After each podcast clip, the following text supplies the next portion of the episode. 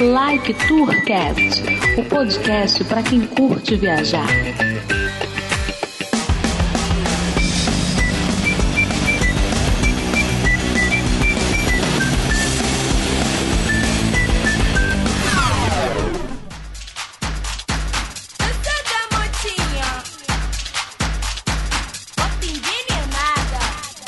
Decolando!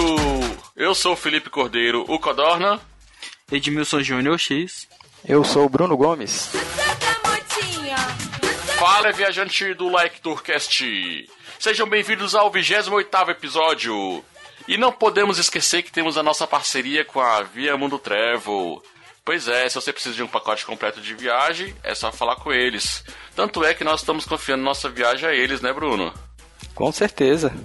Não só a viagem, como todo o nosso roteiro. Se você precisa de passagem aérea, cruzeiro, hospedagem em hotel, aluguel de casa, o carro, até seguro de vida e também principalmente ingressos de parque, que eles são especialistas, né? Vocês podem falar lá com a viamundotravel.com.br, sem se esquecer que é a indicação do Lecturcast que vocês estarão ajudando a gente. É isso aí. É isso aí. E temos recadinhos nesse episódio para passar para vocês. Como foi anunciado nos últimos episódios, tivemos aqui nosso questionário, onde vocês puderam ajudar colaborando com a opinião de vocês para a melhoria do Lecturcast. E vamos presentear uma pessoa para ganhar a caricatura conforme prometido. Vamos sortear agora, galera? Demorou. Então pega o papelzinho aí, X. Vê quem vai sair. Calma, calma, que eu tenho... o caminhão tá chegando com os papéis. Foi muita, foi muita gente. Então vai lá, tira um papelzinho aí, X. Quem foi o Felizardo? Bota- Balança o saco, X, balança o saco, X.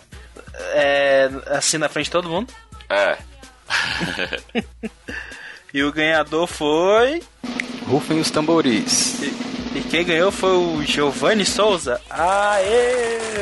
Aê, Parabéns, parabéns. Giovanni. Nossa secretária vai entrar em contato com você, né, X? Pra, Ai, se...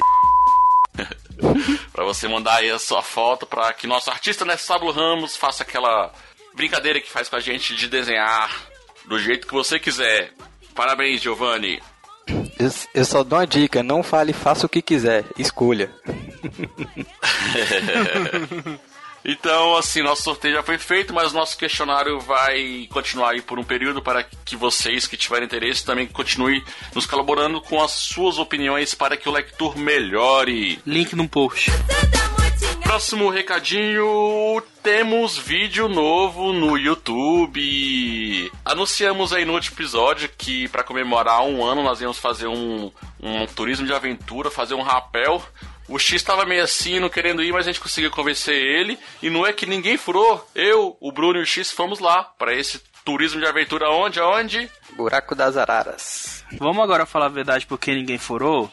Porque alguém daqui, que eu não vou falar que é o Bruno, Hum, ficou com frescurinha que não podia ir no dia. A gente teve que remarcar o dia ao cabo do Bruno. É, tivemos um dia, mas o importante é que todo mundo conseguiu ir. E vocês podem conferir agora essa nossa aventura lá no nosso canal no YouTube. Que aqui a gente quase não voltou pra casa porque alguém deixou o farol do carro ligado. mas valeu a pena. Fala, X, valeu não valeu? Valeu. Mas aí, se você quiser conferir como é que foi essa aventura, é só acessar lá e se inscrever no nosso canal, curtir, compartilhar. Like tu BR. É isso aí, galera. Dá essa força aí pra gente. Se você não é inscrito, inscreva-se e ajude aí compartilhando e espalhando aí esse vídeo que a gente vai ver com muito mais vídeo esse ano. E não é só o vídeo, né? Mais conteúdo também. Conteúdo também, vamos fazer mais posts no nosso site. Se você quiser colaborar com o Like Tour, fazendo post aí relacionado a, a turismo e viagem, fique à vontade, mande e-mail aí pra gente, que será bem-vindo qualquer ajuda. Eu tô triste, galera. Eu tô triste. Qual é a viadagem da vez? Brigou com o boy? Não, não é isso não, porque a gente pediu pros nossos ouvintes aí nos presentear com cinco estrelinhas no nosso aniversário de um ano e não recebemos nenhuma cinco estrelinha, cara. não, não, galera, é porque cinco estrelinhas ajuda a gente a ficar na área de destaque aí do iTunes, da nossa categoria, né? Então se você puder ajudar aí a gente com cinco estrelinhas, vai ser sempre bem-vindo. É só ir lá no iTunes, buscar Like Tourcast e avaliar com cinco estrelinhas.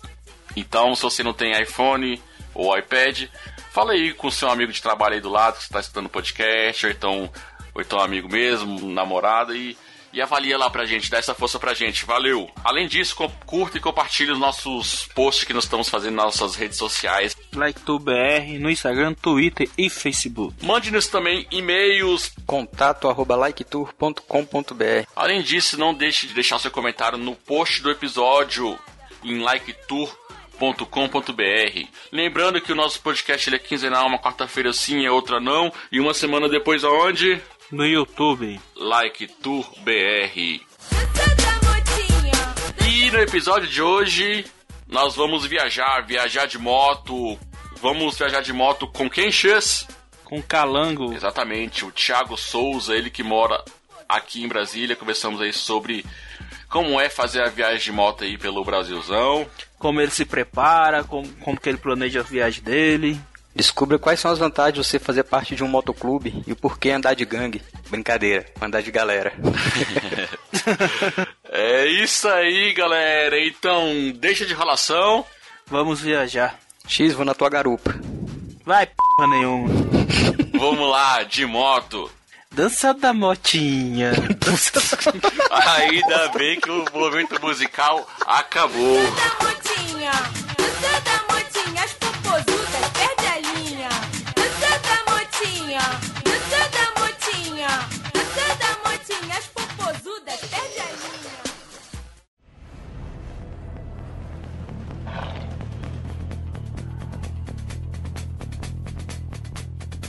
No episódio de hoje, nós já demos a volta ao mundo de bike, pegamos carona com o entrevistado e hoje vamos dar uma voltinha de moto. Coloque o capacete e vamos acelerar. E para isso temos nosso convidado de hoje, que é o Thiago de Souza, o Calango. E aí, Thiago, seja bem-vindo ao Lecturcast. Salve, salve, galera. Valeu aí. Bom, cara, sou o Thiago, né? Conhecido aí por Brasil inteiro como Calango, um apelido que eu carrego já há quase 20 anos aí nas costas. Que vem da época de faculdade, sacou? Muitos anos mesmo. É, a minha paixão por moto, cara, começou em moleque, assim, desde, desde de adolescente, já tinha uma mobilete, que rodava de mobilete, e com 18 anos eu comprei uma XLX toda fodida, toda detonada, e desde de muito novo eu vi meu pai mexendo com isso, né, meu pai construiu um triciclo na casa dele, e eu cresci vendo ele mexer com moto, mexer com mecânica, que ele é mecânico, né, e minha paixão vem desde pequeno, assim, por moto. E é isso, desde os meus, meus 15 anos comprei uma mobilete e dali nunca parei. Nunca parei de, de, de andar de moto, de qualquer coisa que tenha duas rodas, bicicleta, sacou? Qualquer coisa assim me atrai bastante. Como é que começou aí a sua, a sua, sua vontade de fazer viagem com moto? Todo motociclista, eu acho que esse preze tem que ter uma experiência na estrada, sabe? E eu tinha planos né, na minha vida de quando eu tivesse 30 anos, cara, 30 anos, né, que eu já estaria formado e tal, eu iria juntar o que eu tivesse, sei lá, alugar um apartamento, meu apartamento se tivesse, qualquer coisa assim, meu, meu sonho era viajar de moto pelo mundo, cara. Isso era um plano de vida que eu tinha mesmo. Só que o destino acaba nos, nos, nos pregando peça e tal, e eu casei, tive filho, tive que abandonar essa, esse sonho, né? E como eu não tinha como viajar pelo mundo, pelo mundo, decidi viajar pelo Brasil conhecer os pontos turísticos, né? Porque nosso país é maravilhoso, cara. É maravilhoso, assim, sabe? Para você viajar, conhecer. É, é, porque você viajar de moto é diferente de você viajar de carro. É, viajar de moto, para no rio, no rio para tomar banho. Tu conversa com o tio frentista do posto, você conversa com o cara que tá pedalando na estrada. Deve ser uma Entendeu? sensação É. diferente, ao, o vento na cara, né? Tal.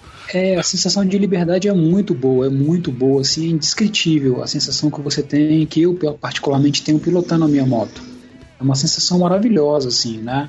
Você poder vir e parar na beira do rio, cara, tomar um banho ali de calça mesmo, subir na moto e daqui a meia hora sua roupa tá seca por causa do vento. Mas foi, foi em que ano que você fez a sua primeira viagem de moto? Então, a minha primeira viagem de moto eu realizei, se eu não me engano, em 2004, cara. Então, é porque depende muito, né? É, viagem, viagem, eu faço desde os meus 19 anos, talvez, de 20, porque, pô, ir pra Goiânia é uma viagem, né? Aham. Então Goiânia, Minas e tal, 200, 400, 500, 300 quilômetros eu já faço há muito tempo, há muito tempo. Mas a primeira grande, grande viagem, Pirinópolis é, como dizem, né, se soltar minha moto aqui ela vai sozinha. É, mas a grande viagem que eu realizei foi em 2006, cara. Foi A primeira grande viagem, assim, né, que eu fui pro Nordeste de moto, Sozinho, só você, sem ninguém na garupa.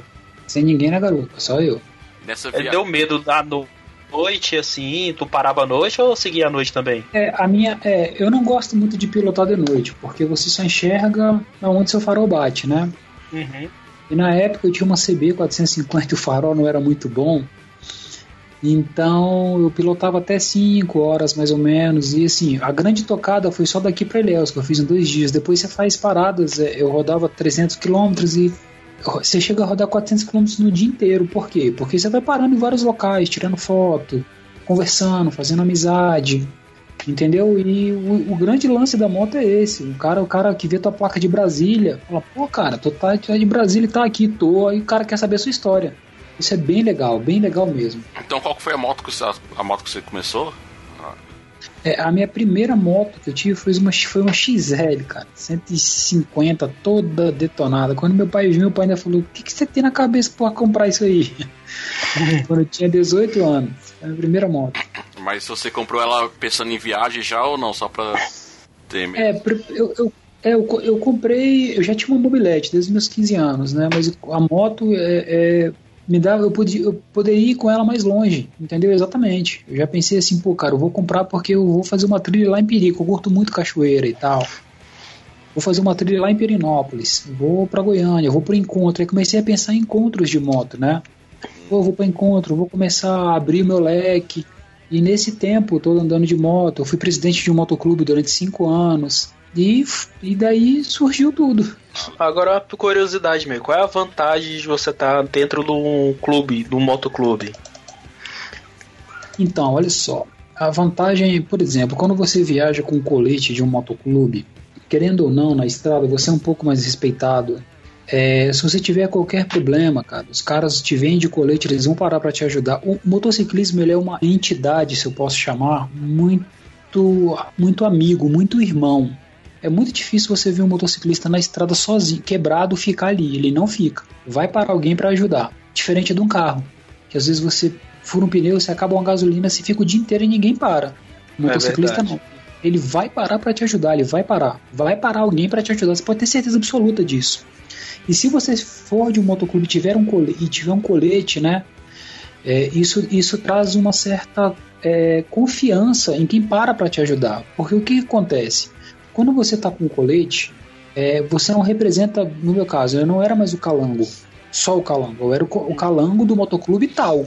Então, se eu fizesse alguma merda ou eu trouxesse algum problema para aquele que me ajudou, ele iria procurar o meu motoclube. Entendeu? Entendi. Tanto que assim, quando, quando, quando nós viajamos, nós vamos para outro estado, né? E, eu tenho muitos, muitos conhecidos fora de Brasília, muitos. O pessoal às vezes nem se conhece por, por, por WhatsApp, por ligação, por e-mail, mas sabe que o cara é de um motoclube, o pessoal abre a casa para receber aquele cara. É, Porque ele sabe que né? ele, tá- isso, que ele está representando uma entidade, não é ele. É uma entidade que ele está representando. Entendeu? Então, pô, se esse cara fizer merda, ele vai responder para alguém. É, é- é- essa é a grande vantagem de você participar de um, de um, de um motoclube. E também é um, é um- é um lance bem legal, é um, como eu falei, é uma irmandade muito grande, sabe? É uma amizade muito grande. Eu São imagino- pessoas que, se você precisar, a hora que for, o momento que for, o clima que tiver fazendo, o que acontecer, os caras vão estar com você.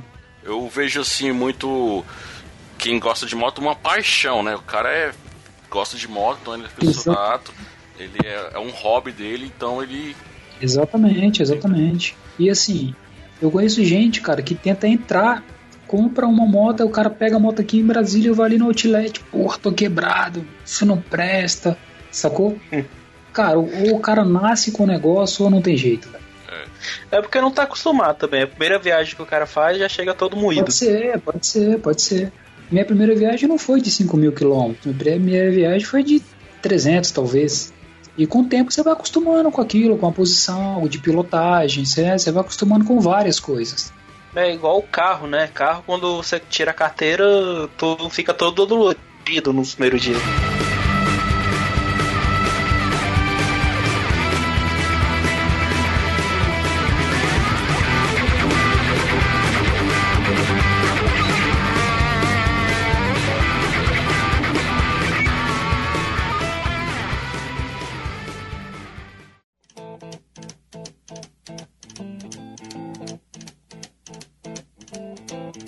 Como que você planeja suas viagens?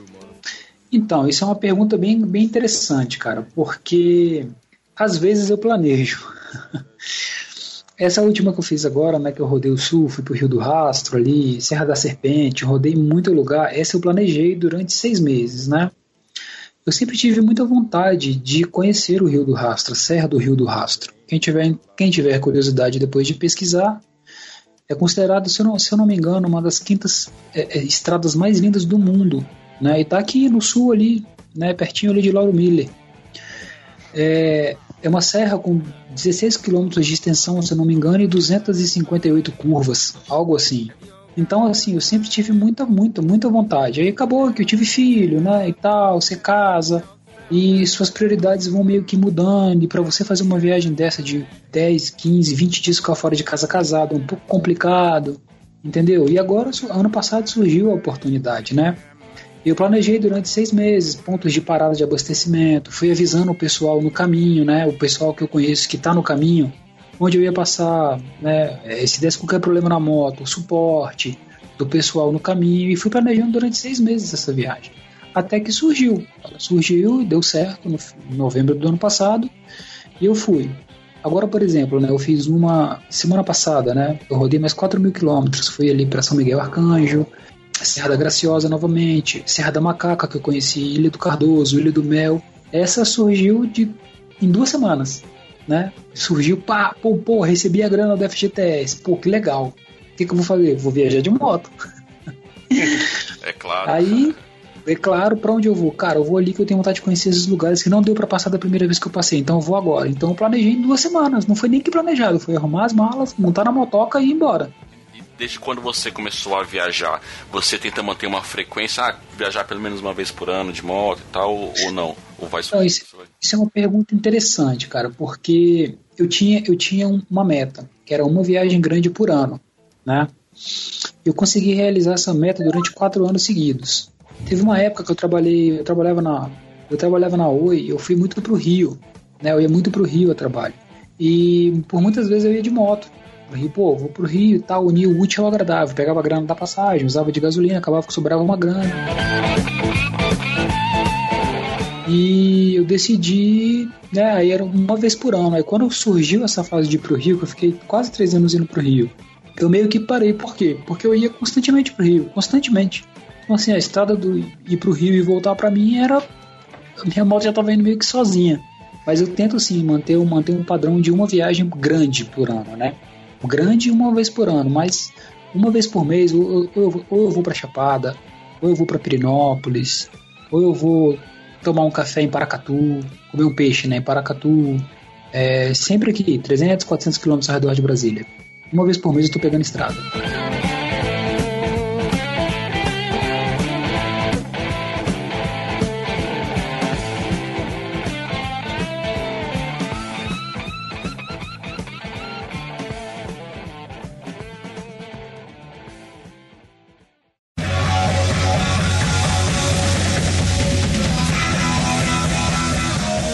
Thiago, você tinha uma Harley, né? Isso, eu sempre andei de custom a minha vida inteira, cara. Desde, desde os meus 18 anos, não, minto, né? Eu tive uma XL, depois da XL eu sempre andei de custom. Aí, Aí tive duas do... Harleys, tive duas CBs, duas Shadow, uma Dragstar. E hoje tu tá com a. Eu tenho uma V-Strom, uma Big Trail hoje. Por que tu decidiu mudar essa pra estilo de moto? Não, isso é uma história bem engraçada, cara, porque foi o seguinte, eu tenho um grande, um grande amigo, assim, ele passou por um problema bem delicado, né, na família dele há dois anos e meio atrás, mais ou menos. Aí tinha que é, ele estava com, com, despesas bem altas em relação à enfermeira, para a irmã, né, fralda.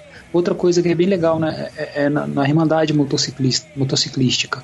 Quando esse cara teve esse problema, eu fiz uma arrecadação de fralda. Cara, os motoclubes de Brasília, assim, eu arrecadei muita, muita fralda para ele, muita fralda. Fralda, auxílio no hospital de base, é, putz, cara, a gente arrumou até enfermeira para cuidar da irmã dele de graça, sacou? Então, assim, é uma, é uma galera muito, muito unida. Enfim, aí ele tava com esse problema e tal, precisando de grana, né? A gente chegou a ajudar ele com, com grana e o bicho tentando vender a moto, ele tinha uma Harley. Aí ele conseguiu trocar essa Harley dele em São Paulo por uma Big Trail, uma Triumph, uma Explorer. E o custo para enviar a Harley, né? O cara falou: olha, eu troco com você. Ah, assim, aí ele trocou e ele ia pegar uma grana na volta. Essa grana ele ia usar para pagar a enfermeira, né? Para dar uma ajustada nas contas ali.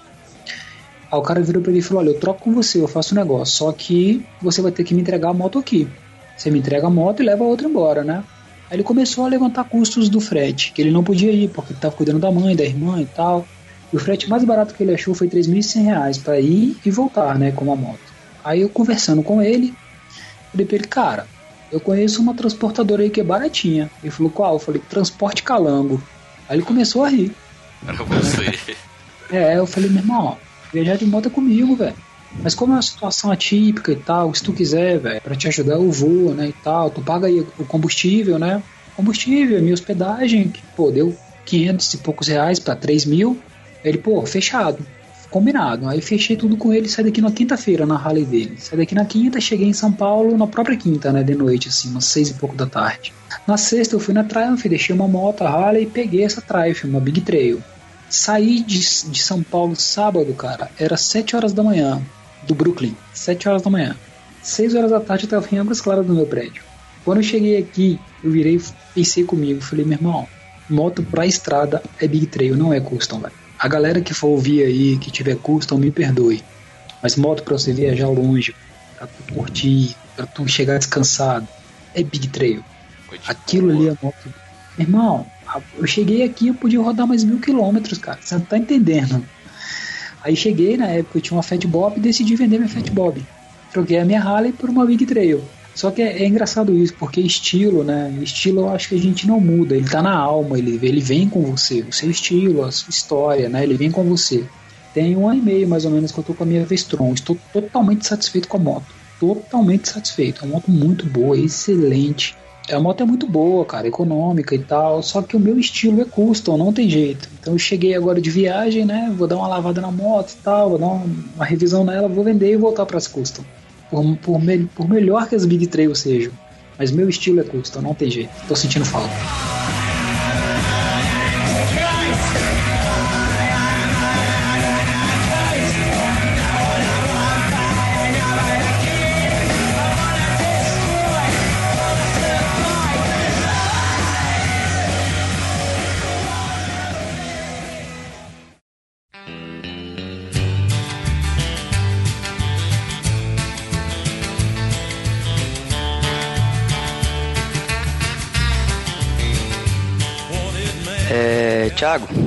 Como é que você faz para lidar com o frio e a chuva na estrada?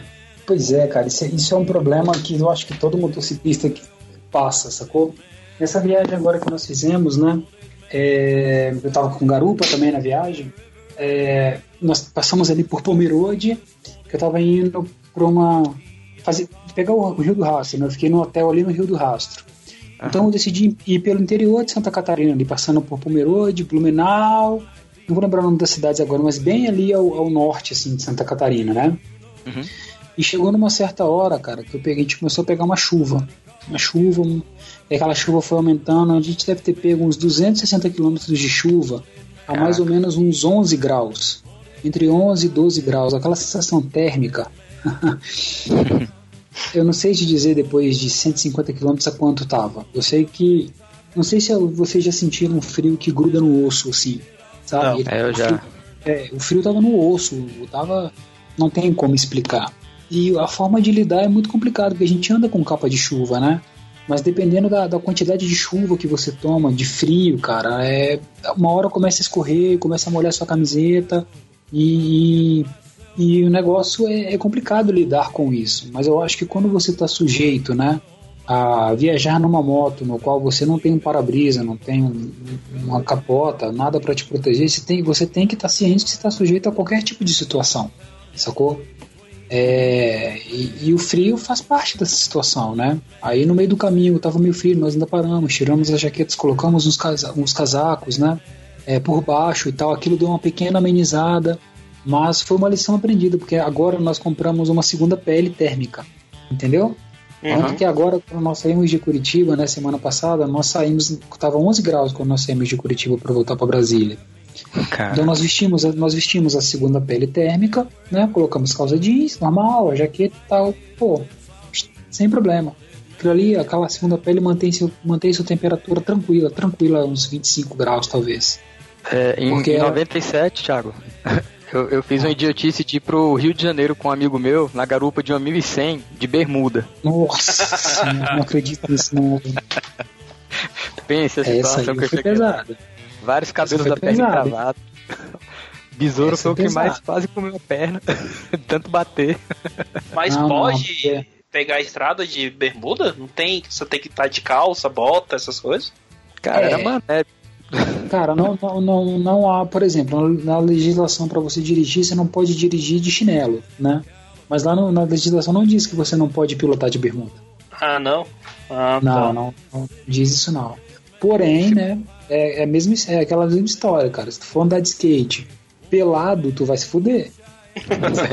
É tipo isso. Entendeu? Então, assim, é, o, o lance é.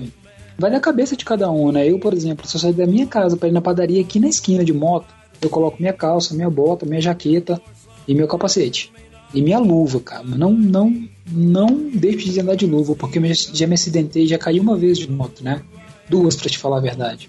É, a primeira foi bem mais séria, que eu tive que operar o joelho e tal, e eu ralei a mão, cara. A primeira coisa que você leva no chão é a mão. né? É reflexo, é, é automático isso do ser humano. Você vai cair, a primeira coisa que você leva no chão é a mão. E o ruim, Sacou? em, em estrada ainda você tem uns malucos que não respeitam, né? Motociclista que olha assim, tipo, fala, ah, eu tô no carro, ele que se vire. Então, olha só, isso é um problema que a gente passa muito na estrada, sabe? Muito, muito mesmo. Porque a E na cidade também, né? É, na cidade é, É, o na que mais cidade, vejo aqui dia a dia, cara. principalmente, cara. Infelizmente. Na cidade, principalmente. O, grande lance é o seguinte: é, é aquela história que a maioria paga por uma minoria. O grande problema do Brasil, eu ainda acredito que é isso. Tem, muita, gente- tem muitos motoboys, cara, que os caras, infelizmente, são suicidas. Os caras pegam um corredor a 80, 90, 100 km por hora, a 70. Com, com certeza, quem dirige já viu um motoboy passando no bagaço do seu lado. Todo dia eu vejo isso aqui no 020. Exatamente. Então, assim, a 020, pra você ter ideia, é difícil um dia que não tem um motociclista caído ali, é ou não é? Hoje tinha Cara, um. vira, vira e mexe tem um estirado no chão. Por quê? Porque os caras andam como louco, velho. Como louco. E existe uma outra grande maioria de motoristas que acham que, que nós, né, que somos. Cara, eu sou motociclista. Eu ando, eu ando na minha faixa, eu não ando em corredor, eu ocupo a minha faixa. Eu sou. Eu, eu trafego como o meu, como o meu veículo, porque eu sou um veículo. Uhum. Entendeu? E mesmo eu andando ali na minha faixa, não andando no corredor, os caras te empurram pra fora porque eles se acham no direito de te empurrar, velho. Sacou? Eles se acham no direito porque ele é maior do que você. Ele é maior e se você for querer tirar uma. discutir, ele vai te dar um total e vai te derrubar e acabou. Entendeu? Então, assim, ao longo dos anos eu também aprendi isso, sabe? Pô, cara, quer empurrar? Passa aí, velho. Vai na frente vai com Deus. Sabe? Um certo dia, um certo tempo atrás, foi engraçado que eu tava pegando, peguei o setor policial ali, indo pro, pro eixinho, né? O eixinho sul ali. Aí você passa embaixo daquele viaduto, faz uma curva e sobe. Eu vindo na faixa da esquerda, tinha um cara na faixa. Eu vindo na faixa da direita, tinha um cara na faixa da esquerda, mais ou menos uns 100 metros talvez na minha frente. O cara veio pra faixa da esquerda e meteu o pé no freio. Mas meteu o pé no freio Caraca. que não tem como explicar. Eu debreiei a moto, tirei da traseira do carro dele e parei do lado. Quando eu olhei, o cara no WhatsApp, ele não, ele não viu que ele foi pra esquerda, pra direita, ele não viu que ele me fechou, sacou? E ele não me viu parar do lado dele. O Caraca. cara mexendo no celular, meu irmão. Aí eu abri meu capacete e dei um gritão. Uau, filho da puta! Aí ele assustou, largou o celular. Falei, pô, você não viu que você me fechou ali? Aí fui empurrando até que eu fiz ele parar bem no primeiro posto do eixinho ali, né? Aí ele parou, pô, desculpa aí e tal. Na época era do motoclube, eu tava com colete, né? É outra coisa que impõe muito, né? O pessoal te vê com colete, eles acham que você é do mal. Só assim, caraca, é membro de gangue. É. É, sacou? Isso é sério, isso é muito sério. Porra, tu não me viu, né? Eu fiquei meio nervoso ali na hora e tal. Ele, pô, desculpa. Eu falei, cara, eu sou um pai de família, velho. Tu imagina agora, se tu tivesse que ligar pro meu filho dizendo que sua mensagem não podia esperar cinco minutos e você me derrubou e me matou. Esse cara encheu o olho d'água, velho. Caraca. Mas também é dramático, velho. Sabe? Mas, mas isso é verdade, Mas é real, isso é é verdade, cara. É Mas uma é realidade isso. As pessoas, as pessoas não podem esperar cinco minutos a mensagem do WhatsApp, velho. As pessoas, pô, não- anda com fone no carro pra você atender uma ligação. Sabe? É 3, 5 segundos que você tirou a atenção do trânsito, vai dar uma merda. Isso é fato, cara, isso é fato. E, inclusive nós temos uma campanha, né, em Brasília chamado Pare de dirigir teclando. E a gente tá nessa campanha forte, desde, desde o ano passado que a, a menina matou ali um amigo nosso no Sudoeste, né? Que tava no celular e passou direto no quebra-mola, atropelou o cara. Então isso, isso é uma, uma, uma realidade muito cruel do nosso trânsito. E na estrada não é diferente. Em estrada, quando eu, tô, quando eu venho em curva, subida, sabe? Eu sempre venho muito ligado e já venho mais pra minha direita. Por quê? Porque qualquer merda eu tiro pro meu acostamento. Como aconteceu agora dessa vez. É, numa curva eu peguei um cara de uma caminhonete agora, semana, semana passada que eu tava na estrada. Um cara de uma caminhonete cortando numa curva ali antes de chegar em Ourinhos, em São Paulo. Quando eu vi, eu tirei, ele me viu, ele deu com a mão, tipo, pra pedir desculpa. Eu tirei, né? E putz, aí pra dar aquela adrenalina, você volta pra pista de novo. E os principais caras que fazem isso é o pessoal de caminhão, cara. Os caminhões não estão nem aí, caminhão e ônibus. Olha essa galera. Caminhão e ônibus até com um carro pequeno, filho. Os bichos bota pra cima e o cara que se vira. É, os caras que se fodem só sai da frente, sacou que eu tô passando. É tipo isso mesmo. É, a gente contando essas, essas histórias aí de, de tomar cuidado e tudo mais. Você já passou, tem alguma história de perigo ou susto maior que você já, já tenha acontecido contigo? Já, então, como eu tô te falando, né? é, o, o maior susto que eu passei até hoje foi na estrada, né? Na estrada, é, é, já, eu já quase bati de frente, cara, de frente mesmo com, com um caminhão, né? O cara subindo na subida, ele decidiu cortar um outro caminhão, cara, na subida. E eu vinha subindo do lado de cá, né? Ou seja, você não vê quem tá vindo. Mas como, como eu falei, né? é- é, você acaba aprendendo algumas coisas com o tempo. Então você já vem, eu já venho ligado no, no, no final da subida, bem já pra minha direita. Quando eu vi que ele tava na metade do caminho, eu joguei minha moto para acostamento. Né? E pô, é uma moto de duas rodas, o acostamento tem, tem acostamento que parece um meio fio, né? A, a- a diferença do asfalto. Tem um metro de diferença. E acaba que você dá aquela chacoalhada e tal. Naquele momento eu parei, né? É, é, levei, parei, respirei, ainda pensei em voltar pra fazer o cara parar. Eu falei, cara, não vou parar não, voltar não, porque é o tamanho do maluco, velho. É. Vai dar merda. né? É, e outra agora também, nessa viagem que eu fiz no final do ano, né? Nós, estávamos saindo ali de. Pô, cara, não vou lembrar. Depois de descendo Lauro Miller ali, Criciúma, né? Passando por Criciúma. Mesmo esquema, na curva, um cara cortando o outro na contramão, sacou? Ainda bem que a minha garupa não viu, né? Quando eu só falei, caralho, tirei. Não é exagero meu, não. Eu acho que o cara passou um palmo da minha perna, à frente do carro Caraca. dele. Agora você imagina, eu vim na 110 e o cara vindo de lá 110. Tem. Já era. Pois é. E, e mesmo assim, com esse susto, a paixão de pilotar adrenalina, não tem nem vontade de parar, né? Imagino eu. Não dá, não, não tem. É, é o que eu te falei, o lance é. tá no sangue, sabe? É, eu não consigo, não, não dá.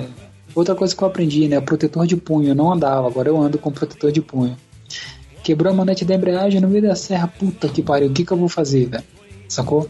Aí entra a sua experiência com os anos andando de moto, né? Eu vim, é, fiz a moto funcionar, vim no tempo, até che aí cheguei lá no topo da serra, né? Curitiba tava 30 km para trás. E a próxima cidade é 20 km pra frente, o que, que eu fiz? Fui embora, pra né? próxima cidade. velho. Aí fui no tempo e tal, aí parei na oficina do tiozinho, ele me emprestou as ferramentas, desmontei tudo, eu que arrumei as ferramentas do tiozinho. É, então é, é história de estrada, cara, tudo história que a gente tem pra contar. É bom saber consertar a própria moto né, na estrada, né? É bom, é bom, é bom você ter uma noção de mecânica assim, é muito bom, não vou mentir não. É bom, cara. Ajuda, pra- porque- ajuda em muita coisa. É igual, é igual agora na viagem que eu fiz, né? No meio, depois de Ourinhos ali, eu vi que minha corrente ela tava um pouco folgada. Aí parei num posto de gasolina que tinha uma oficina mecânica e falei pro cara, cara, tu, tu aperta ele, bicho, não sei mexer com moto não, mas tu quiser usar as ferramentas. Aí eu peguei, levantei a moto no macaco dele, deixei no ponto e fui embora. E a viagem continua, você vai embora, para não. Como é que foi não. o, o mecânico falou, mecânico de moto lá falou que não sabe mexer na nessas BMW não, né? Ah, sim, é, isso foi engraçado, porque quando eu parei a moto na, na, na, na porta da, da lojinha dele, né, dessa queda que eu tive que quebrar a manete da embreagem, ele olhou a moto de frente, né? Eu falei, eu perguntei assim, o senhor tem manete da embreagem dessa moto? Aí ele olhou e falou, ixi, eu não mexo com essas BMW não, pô, minha moto é uma Suzuki. Eu pensei, caralho, tô fudido, velho.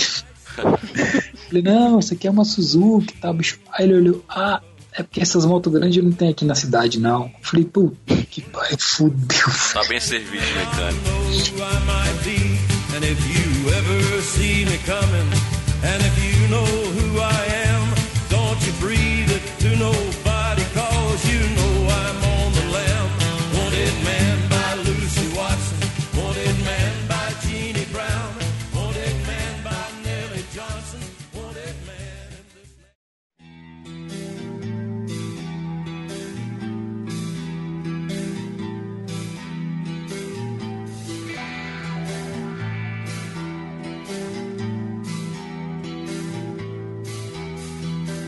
Então, aí é eu passei por várias serras, né, cara? Graciosa, o Corvo Branco, a Dona Francisca, né? Tá aí, o Rastro da Serpente, né? Rio do Rastro.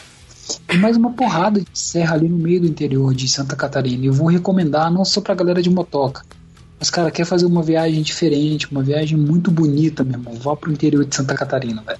Meu irmão, parece que você tá em outro mundo, sabe? As, as- as estradas são bonitas, o visual é muito fantástico, assim, é um lance surreal. assim.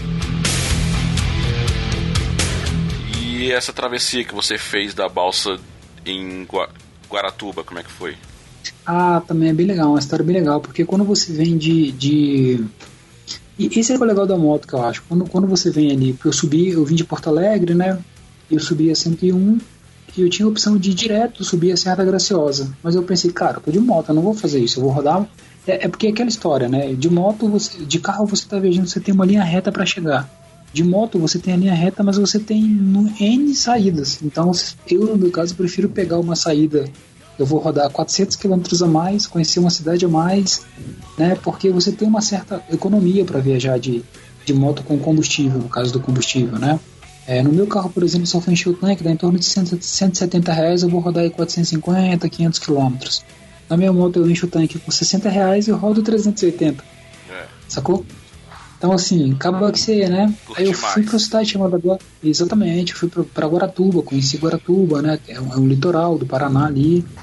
Aí no outro dia, pra mim acessar a Serra da Graciosa, eu tive que fazer uma travessia de balsa, né? E a travessia de balsa é bem interessante, cara, porque um monte de carro e tal.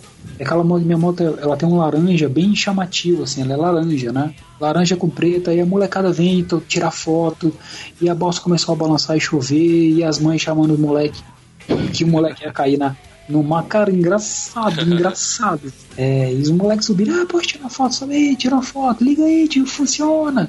Saca? E acaba que é muito legal, cara. Aí no, no meio da, da travessia ali, aí né, começou a chover no meio da travessia, choveu pra caralho. E o cara da balsa, ó, vamos mais um pouco devagar aí, porque o mar ficou meio agitado. E, pô, foi, uma, é foi bem legal a travessia de balsa. Bem legal. Essas viagens aí que você fez para as serras e tudo mais, é. A gente imagina que tenha muito frio, muita neblina, né? Como é que faz para enfrentar essas dificuldades aí que a estrada bota aí em vocês? Mas esse desafio a mais de pilotar, né? É, eu vou contar uma história rapidinho aí. A minha primeira Harley que eu tive foi uma 883. Eu fui buscar essa moto em Curitiba, né? De uma, comprei de uma mulher lá. é, o lance de, de- do mundo motociclístico ser muito amigo, né? Comprei a moto, a mulher tem uma loja de, de vendas de moto online, né? Eu entrei, vi a moto, comecei a trocar e-mail com ela, por um, comprei a moto da mulher. Peguei um avião e fui lá buscar. A mulher nunca tinha me visto. Porém, eu era presidente de um motoclube aqui em Brasília. Caraca. Cheguei, cheguei lá, a mulher me abrigou na casa dela, junto com o marido dela. Sacou? Eu falei, não, vou pro hotel não, você vai dormir aqui comigo, na minha casa e tal. Você virou meu cliente. Eu dormi na casa dela, cara. Sacou? A mulher nunca tinha me visto na vida dela. Dormi na casa dela e no outro dia de manhã, eu saí, era uma, por volta de 6 horas da manhã de Curitiba, era no meio do ano, também tava muito frio. E ela me ensinou uma técnica, né? Ela falou, cara, vou te dar uma parada. Aí pegou uma meia calça dela, nova, sem uso, claro, né? Fez um rasgo e eu vesti ao contrário a meia calça dela. Nos braços, assim, né? E no tronco. Na época eu era mais magrinho e tal, no tronco. Cara, aquela porra esquenta pro caralho, velho. Aquela porra segura mesmo, sacou? Meia calça. É, Porra, eu vesti ao contrário, né? Ao contrário. Entendeu, né? entendi. Os braços, de a perna, a gente fez um rasgo, passei a cabeça, né? E estiquei até onde ela deu no tronco. Caracas. E. É. E, cara, e esquenta mesmo aquela porra, segura. Assim, não, não é que segura, mas não é que. Ajuda, né? né? Ela, ela ajuda, exatamente. Ô, Então, dona, pra pega uma meia calça da Michelle, veste aí e tira uma foto pra gente. Pra suprir frio aí e tal, cara, a gente agora eu aprendi a usar a segunda pele, né? Uma segunda pele térmica, que é boa, muito boa. Ali segura legal, ali eu acho que até zero grau, um, Vai. dá- é, te mantém aquecido. E a neblina, como você dá um jeito de contornar ela? Então, a neblina é complicado porque você não consegue contornar a neblina, né, velho? A neblina você tem que ir devagar, você tem que. Igual o carro tem- mesmo, né? Tem que ficar Igual prestando carro, atenção. é. Exatamente. É, Mas aí é um pouco pior, porque o que acontece? O carro, ele molha o para-brisa, né? A moto, ela molha o- a viseira do capacete. Então, cara, é, é como eu falei, né? São, são locais que que a viagem de moto te faz conhecer, né? Tá- Claro que o cara de carro também vai. Mas, por exemplo, né, nós saímos lá da Serra do Rio do Rastro e pensamos, pô, pra onde eu. Vamos, fazer o que, bicho? Vamos tomar um chimarrão lá em Arroio do Meio, na casa da minha sobrinha? Pô, mas Arroio do Meio é quantos quilômetros daqui? 380. Ah, beleza, dá pra chegar com um tanque, dá, vambora. Sacou? 60 reais. E é assim, cara, via- viajar de moé, 70 conto a gente chega lá, vambora. 70 mais 20 conto de lanche na estrada, né? Um pão de queijo, uma coca. E vambora, vamos nessa. E a gente foi, cara, cidadezinha muito legal, pequena, sabe? Bem pequena a cidade. É, é- é, como eu falei, o interior de Santa Catarina ali, né, Rio Grande do Sul é muito legal. Essa cidade, por exemplo, é, as casas não tem, não tem grade. Não tem grade nas casas. As casas é aquele estilo europeu, né, americano, não sei exatamente. Um quintal com, com, com aquele gramado, né? E as pessoas sentadas ali na beirada da na, na porta de casa, tomando chimarrão no final da tarde, vendo o sol se pôr. Pô, uma cidade linda, Rui do Meio é uma cidade pequena e maravilhosa, uma cidade que eu moraria fácil, fácil. Sabe, aquela cidade que todo mundo se conhece. É, tu passa nas casas, como eu falei, eu, eu fi- a gente que é de Brasília, né, é, vive enjaulado, porque hoje em dia, infelizmente, a gente vive enjaulado. É, a cidade é, sem, sem grade, as casas, as pessoas, sabe, passando de bicicleta e todo mundo, e tudo bom, ô, ô, fulano, ô, compadre. Muito legal, cara, muito legal. E como é que foi essa sua visita lá ao Canyon das Laranjeiras? Ah, cara, legal. Penha das Laranjeiras é uma história bacana. É, a gente tava lá, né, no Rio do Rastro e tal, nós tava num hotel ali bem bacana. E ficamos sabendo, né, que ali ti- tinha vários canyons, né, canyons do, canyon do Funil, canyon da Laranjeira, é, várias, várias, vários canyons, né. E por, e por não ter muito tempo lá, nós decidimos visitar o canyon da Laranjeiras. E é um local, cara, muito, muito bonito, assim, não tem como descrever, só indo lá pra ver. É, você caminha por mais ou menos uns 2 ou 3 quilômetros, né? Você pega um carro, aí deve dar mais ou menos uns 30 quilômetros de estrada de chão, para numa fazenda, que inclusive o guia que nos levou é, nasceu e foi criado nessa fazenda que estava ali, né? Inclusive quando ele chegou ele falou, cara, tem muita lembrança do meu pai, que o pai dele já era, tinha falecido há um ano Uhum. de câncer. E eu, quando toda vez que eu venho aqui, eu lembro muito do meu pai, porque eu cresci aqui com meu pai, tocando boi, né, tocando gado, e enfim. E é um- uma, é- é, o que me atraiu muito ali foi o seguinte, que é uma, é uma área de um, de um, um canyon que eu não sei especificar exatamente a profundidade dele, mas deve dar algo entre 1.800 e 1.900 metros de altitude. A parada é muito, é muito sinistra. Caraca. Não sei se tá não. É, isso é muito grande. É, cara, é muito sinistro, é muito grande, muito, muito grande, muito grande. Muito fundo, assim, sacou? A, a parada é tão, tão sinistra que tem uma queda d'água, uma cachoeira no início do. é, como é um canyon, né? Você imagina um canyon, aquela formação rochosa, né? Grande, assim, né? Com buraco do, no, no- do lugar que você chega é em, fica em Bom Jardim da Serra, o acesso fica pela cidade de Bom Jardim da Serra. Quando você está indo, né, você passa por uma cachoeira que tem no início, a queda no início do canyon. Cara, a cachoeira não chega lá no fundo, velho, lá no final dele. É interessantíssima a parada.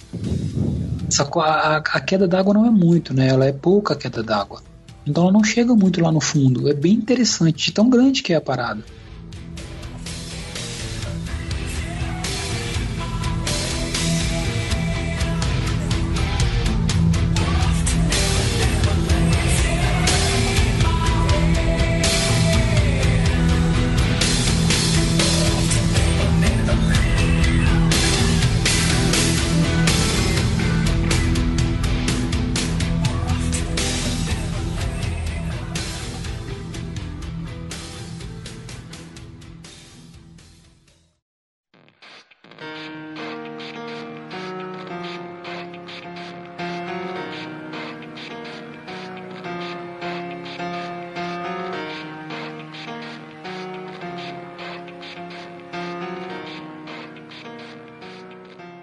Quanto tempo tu, já- tu já aguentou direto em cima de uma moto?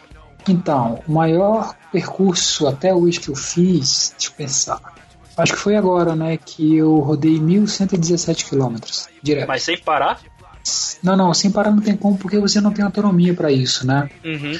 O maior, eu acho que foi em torno de 320, 350 quilômetros. Depois da viagem, o, o que mais dói?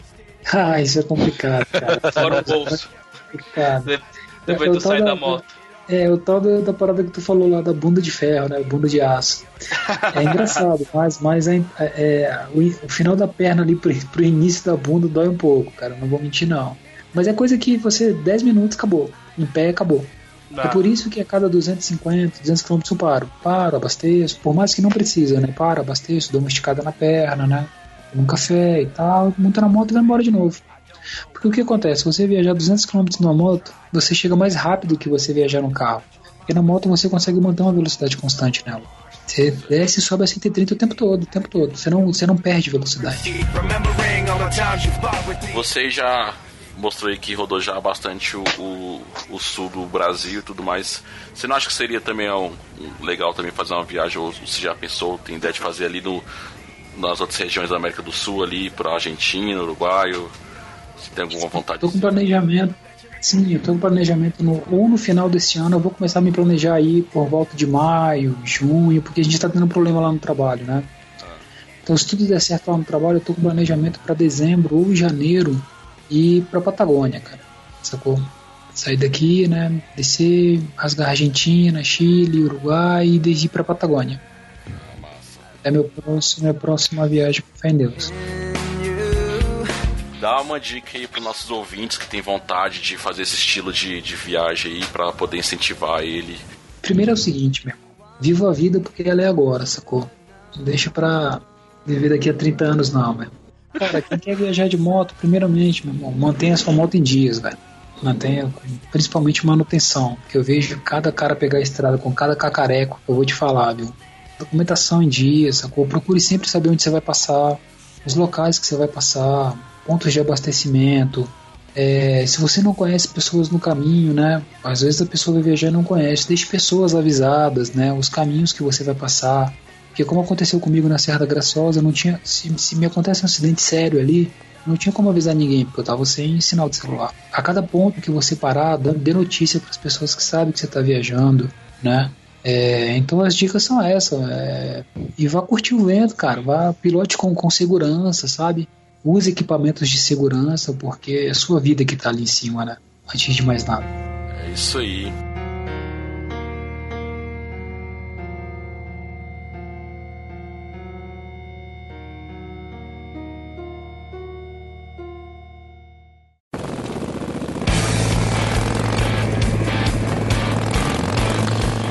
Esse aí foi o nosso episódio com o Thiago de Souza, o Calango. Falamos aí um pouquinho da importância do motoclube, fazer parte desses, desses grupos, né? Falamos sobre cuidado, precauções na pilotagem. Além disso, soubemos um pouquinho das histórias dele de viagem que ele já fez aí, rodando alguns lugares aí do, do Brasil. Essa sensação é diferente aí para quem gosta, deve ser realmente uma sensação muito boa e compartilhou aí com nossos ouvintes dicas e conhecimento. Espero que vocês, ouvintes, tenham gostado aí da, da entrevista. Se ficou alguma dúvida, alguma dica ou sugestão, se quiser saber de alguma coisa, você pode encontrar a gente nas principais redes sociais aí, LikeTubeBR no Instagram, Twitter e Facebook. Pode também nos mandar um e-mail para contato arroba liketu.com.br ou então deixar um comentário aqui no post desse episódio no site liketu.com.br. Então é isso aí. Obrigado, Calango, por ter participado aí da entrevista. Muito, muita informação aí para passar para os nossos ouvintes que curtem esse estilo de viagem. Valeu. Legal, valeu galera. Valeu por tudo aí, pela oportunidade. Eu queria deixar só mais um recado, posso? Claro, fica à vontade. Pode.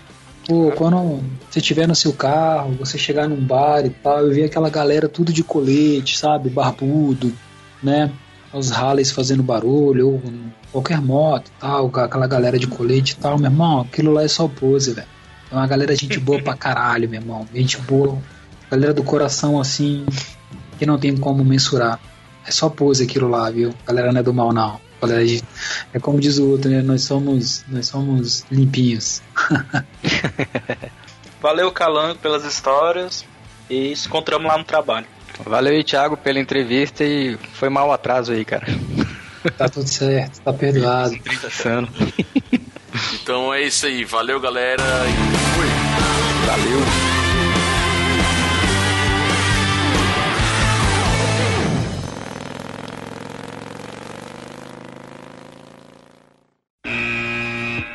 sabe? Eu estrada que você, quando eu, que, estrada que você acha quando... pessoa. Ah, não, pode falar. Pode falar. Estrada, que que cara, quando eu eu falo, tu fala. então fala. tu tá dormindo ou alguma coisa assim parecida? Rapaz, eu tô me recuperando do treino, filho. Porra. É, aí é meio foda, mas é como carro, com cuidado e tal, né? Tirar a mão, ir mais devagar e por aí vai. Tá passando O legal- até o legal é o som sonorização. ambiente, né? É, é, sonorização, exatamente. Adoro esses caras aí, vocês não têm ideia. É, ele parou até de passar aí, né, Bruno? Nunca mais passou. Antigamente toda a gravação. Pois é, cara. Não sei se aconteceu alguma coisa. A praga que tu jogou, será que ele morreu? Não, acho que prenderam a moto dele, que eu sabia que a bicha tava com um monte de PVA atrasado. Ah. Aí quando você tem certas informações, você usa pra certas coisas com certos contatos.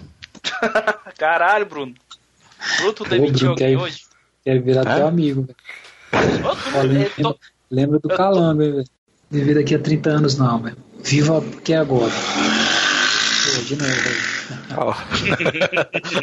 Escutou, viva a vida. Aí o cara saiu, vou viver. E, cara, quem quer viajar de moto?